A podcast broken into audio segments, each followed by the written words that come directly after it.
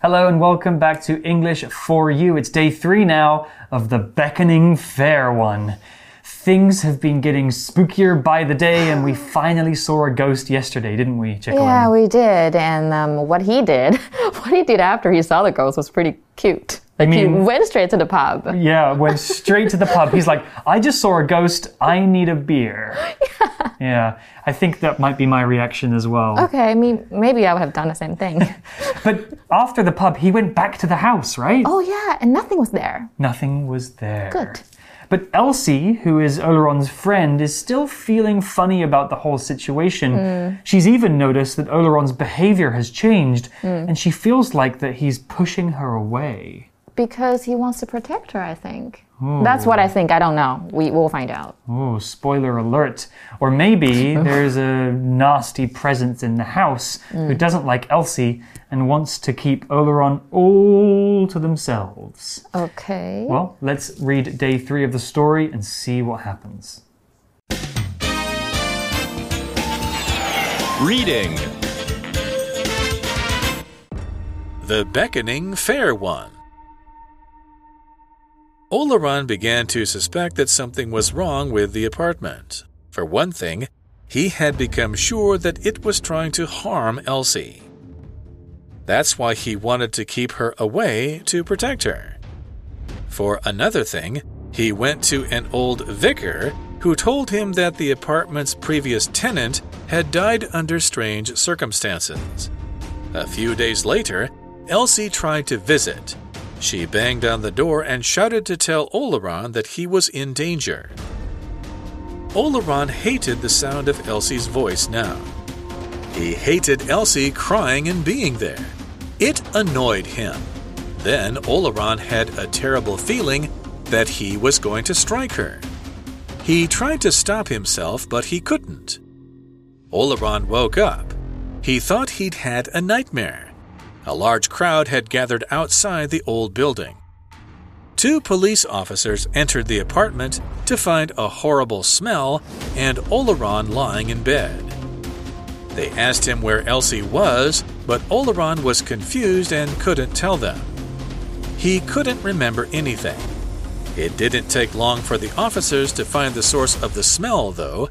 It was Elsie's body. So, day three of the story begins like this Oleron began to suspect that something was wrong with the apartment. Finally, hmm. after all this stuff, Right. he finally suspects. So the, the story used the word suspect here, which is a verb, and to suspect means to have an idea or impression of the existence, presence, or truth of something, but without having proof. If you suspect something to be true, that means you don't know 100% that it's true, but you have some idea or evidence that shows it might be true. You should be careful about saying what you suspect might have happened, because if you're wrong, you could have accused somebody of something that they didn't do. Here's an example. The police suspect that the father killed the boy, but they didn't have enough proof. 呃，好，所以 suspect 就是怀疑，所以 to suspect that 就是怀疑什么事情。那你把它变成名词，就是 suspect，指的就是一个嫌疑犯。比如说，two of the suspects had good alibis for the day of the robbery，所以其中两名嫌疑人呢，在抢劫当天就有很好的不在场证明，所以代表他们可能是没有罪吧。或者是呢，我们再另外看一下文章中刚刚说，all around 开始就怀疑说这间公寓到底有没有问题 So the verb is suspect and the noun is suspect. Ah, uh, yeah. It's different just ever so slightly. Yeah, yeah. Well, back to the story. For one thing, he had become sure that it was trying to harm Elsie. and by saying it, they're talking about the apartment. That's why he wanted to keep her away, to protect her. You were right, Chicklin. Yeah, sorry, I just said it. You were so right. I, I, I could never guess this. Okay, okay. So the apartment is trying to harm Elsie. What does harm mean? H A R M. It's a verb and it means to make somebody feel pain, to hurt somebody. The pain can be physical or emotional pain. but often we're talking about physical pain. Something that causes harm can be described as harmful. It's not good to harm people or animals. Let's just be nice to each other. Here's an example sentence. Too much too much fast food can harm your health. Don't eat it too often. 所以 harm 就是伤害，那当名词也可以哦，也是伤害。比如说，there's no harm in doing something，代表做什么事情不会有什么伤害啦。 比如说，he may say no，but there's no harm in asking，就是问一问也不会怎么样吧。那或者是把它变成一个形容词，就是 harmful，有害的。比如说，fruit juices can be harmful to children's teeth。 It's true. Everyone thinks fruit juice is so healthy, but it's just sugar. Yeah, they're so sweet. Well, back to the story, and it says, For another thing, he went to an old vicar who told him that the apartment's previous tenant had died under strange circumstances. Uh oh, now it's a real ghost story. So, Someone died in this place, but they're still here. so maybe what he saw was the was the one that died, The right? previous person. 啊，OK，好，我们来看一下这边的文法喽。 好，我们这边的文法是 for one thing，然后 blah blah blah，又怎么样呢？For another，这边指的就是一个原因是什么，另一个原因是什么。那通常就是给予理由去支持这两个论点。比如说，I'm a bad driver. For one thing, I once fell asleep when I was driving to my office. For another, I always have a hard time parking. 好，这个 vicar 就是英国国教的教区牧师。那我们刚刚有看到另外一个字是 tenant，它就是承租人或房客的意思。所以我们刚刚讲的 for one thing 是什么原因呢？一个原因是他确信这个公寓真的是想要伤害 Elsie，那另外也就是说他不想要 Elsie 再来，因为他想要保护 Elsie 的安全嘛。那另外一个原因是什么呢？他要去找了一个牧师，然后牧师跟他说，其实这间公寓里面以前的租客曾经死于很古怪的情况，Wow, super scary. 真的。I wonder what Oleron's motivation is for staying here. Maybe he thinks it could be good inspiration for a new book. Oh, okay. That makes sense. We also saw the word circumstances in the story. This word is a noun. And the circumstances are the facts or conditions connected with or relevant to an event or action. Basically, the circumstances are the details of a situation, the context and information about a situation that are important to know. By saying someone died under strange circumstances, the story is explaining that the situation surrounding the way that the person died has some strange details. Here's an example sentence with circumstances. This space is not suitable for working. Nobody can be expected to work under these circumstances. 所以呢，circumstance 就是情况或环境。所以我们文章中出现的呢，说 under 或 in circumstances 的是在什么情况下，你也可以加一个 any 在中间，代表无论在什么情况下。比如说，racism is unacceptable under any circumstances，代表种族呢去歧视种歧视种族，在任何的情况下都是不可以被接受的。 Absolutely. Well, back to the story, and Elsie is here to save the day. A few days later, Elsie tried to visit. She banged on the door and shouted to tell Oleron that he was in danger. Uh oh, what's going to happen to Oleron? Well, what did Elsie do? She banged on the door. Bang, B A N G, is a verb, and it means to use your hand or another object to hit something else and make a loud sound. If you bang on a door, that means you use your fist to hit the door hard and to make a loud knocking sound. You might bang on a door if you're angry or if there's an emergency. You can bang other things too, like you can bang a table. Here's an example sentence. If my sister is being too noisy in her bedroom, I'll bang on the wall and tell her to be quiet. 所以 bang 这个字就是猛击或猛敲，或当名词就有巨响的意思。比如说，he slammed the door with a loud bang。Or sometimes you can say, oh, look at my bangs。嗯 bangs，我的 yeah 你们你们说 fringe。 we say fringe in the 对， UK. 在那个英国是说 fringe 就是刘海。那这边呢，我们可以说 bang goes something，就是有点啊什么事情泡汤了。比如说，it's raining outside. Bang goes our lovely picnic day。 讨厌，不能野餐了。所以呢，这个 Elsie 很紧张，跑来就说 “You're in danger”，就是你在危险之中。所以如果把什么人陷入危险，就是可以说 “to put someone in danger”，或者是某个东西 “to put something in danger” 也可以。所以几天后呢，Elsie 就来找 Oleron 嘛，猛敲门跟他说：“你有危险了。” Uh oh, something bad is about to happen. Let's see what. Oleron hated the sound of Elsie's voice now. He hated Elsie crying and being there. It annoyed him. Then, Oleron had a terrible feeling that he was going to strike her. He tried to stop himself, but he couldn't. Annoy 就是让谁很烦躁、很恼火。那其实呢，我们昨天也有讲到 frighten 这个字，我们有 ed、ing 结尾，或者是甚至是动词的形式。那这边的 annoy 指的就是让谁烦躁嘛。所以如果在后面加一个 ed，就是变成一个人感到烦躁 annoyed，或者是令人感到烦烦躁的事情，我们就会说 annoying。所以文章就是说呢，Oleron 他很讨厌 Elsie 的声音啊，他讨厌他在那边大吼大叫，他觉得非常的烦。那所以 Oleron 呢，他就突然感受到自己一股很可怕的力量，他就很想要去攻击 Elsie，可是他试着阻止自己，却没有办法控制。The story used the verb strike. To strike something means to hit someone or something, either with your fist or with an object. To strike just means to hit, but to hit something hard and with force.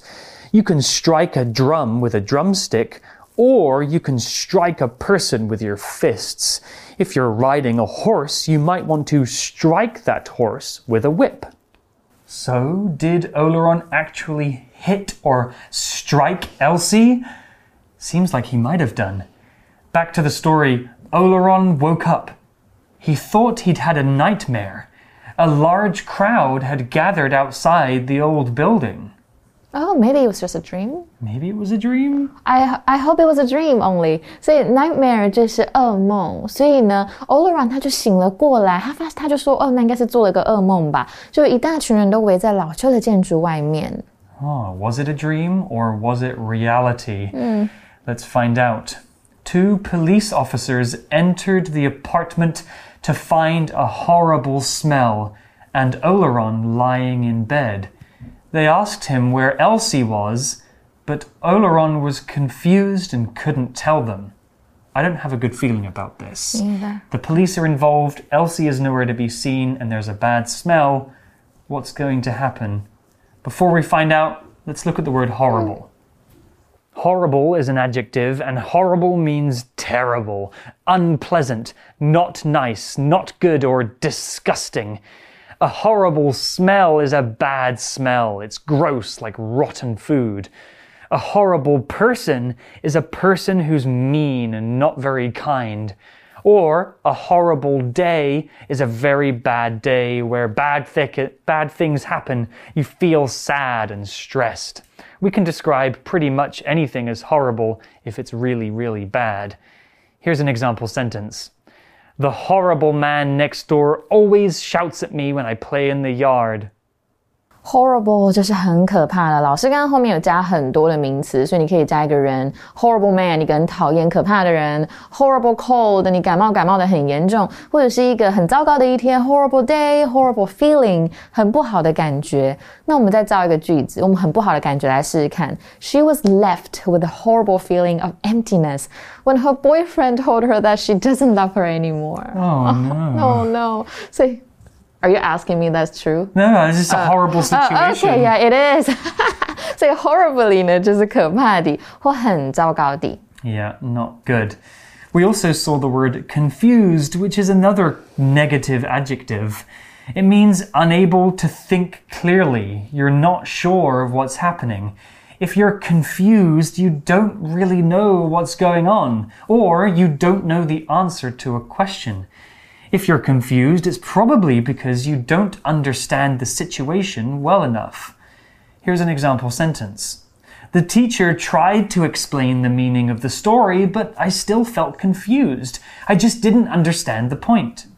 所以 confused 就是很感到困惑的。那又一样又出现这种句型了，confused ed 结尾，你自己感到把 ed 把 d 拿掉变 confused，就是让谁困惑。所以比如说把两者混淆，你也可以当这个意思。我们大家看一个句子，那如果什么事情让你感到很困惑，我们就会用 confusing。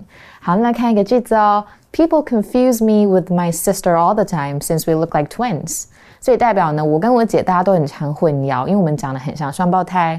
所以两名警察呢进了公寓，就发现一股超级不好闻的味道。然后 Oleron 这个人是躺在床上，他们就说 Where is Elsie？但是呢，Oleron 很困惑，他没有办法告诉他们。 I'm feeling very worried for Elsie. Yeah. Let's see what's happened. He couldn't remember anything. It didn't take long for the officers to find the source of the smell, though. It was Elsie's body. Oh my goodness! I thought it was like a smell of a mouse or something. No. Okay, it's a human body. Oh no. Yeah, here the word body doesn't mean your shanti, right? Your body. It means a dead body. Hmm. Elsie was killed by Oleron. Oh, or, or not not by the apartment?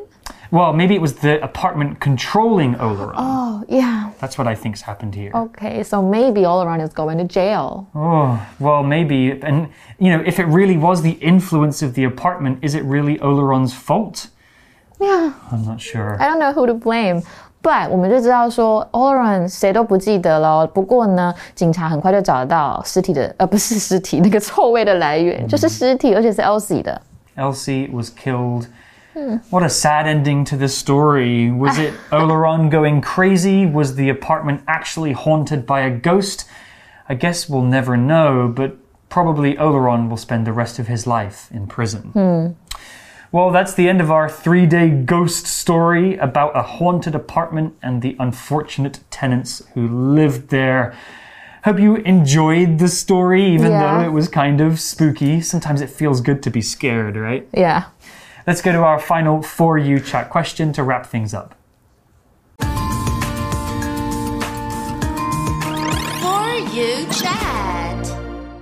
So, the For You chat question is this There are people who think this is a ghost story, but there are others who think Oleron went mad or crazy.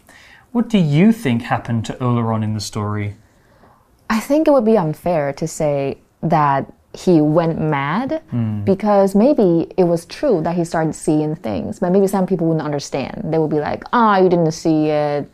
Um, I think it was just your imagination. It was in your head. But maybe it was true that he saw something. He knew what he saw, right? So I think that maybe it was true that he saw something, and maybe, um, you know, this ghostly women woman controlled him to kill Elsie. Maybe that's what I think. I guess it comes down to whether or not you believe in ghosts, right? Right. I think you'll have a more scientific response to this. For sure. I would be worried that maybe maybe Oleron was mad, but if he gets away with it, other people who are not mad could just pretend, "Oh, the ghost told me to kill them." Right. When actually they just wanted to kill them. that is true. That's though. dangerous, right? Right. If everybody if everybody who does a bad thing just says, "Oh, I didn't do it. It was the ghost that did it." Oh, yeah. Then people can do bad things all the time. You can go around killing people. If Oleron really is mad, then he needs some help from a doctor. Maybe he can go to a special, you know, hospital or prison where it's not like a regular prison, where he can get help for his, his disease. Like a psych ward or something. yeah, you know, it's not quite like a normal prison. Yeah. Anyway, you guys can think about this too. What do you think actually happened in the story? Was there a ghost controlling Oleron, or did he do it himself? You can talk about that with your friends. That's all we have time for, though, for this three day story. Please don't have nightmares tonight. don't go. Oh, I don't want to hear from your parents about how you were scared and woke them up in the middle of the night. let's go and uh, let's go and watch some funny movie to, to calm Yeah, down. Yeah, sure. And also, I, I want to go to a pub. Sure, let's do that too. Yeah. All right, we'll see you guys next time. Bye. Vocabulary Review Suspect. The police suspected that the man had killed his wife, but they had no proof. Harm. The two thieves were prepared to harm the old man, in order to find out where he hid his money. Circumstance The police want to learn more about the circumstances of the man's death, so they're talking to his family and friends. Bang. The baby used a big spoon to bang on the pot and make a noise like a drum.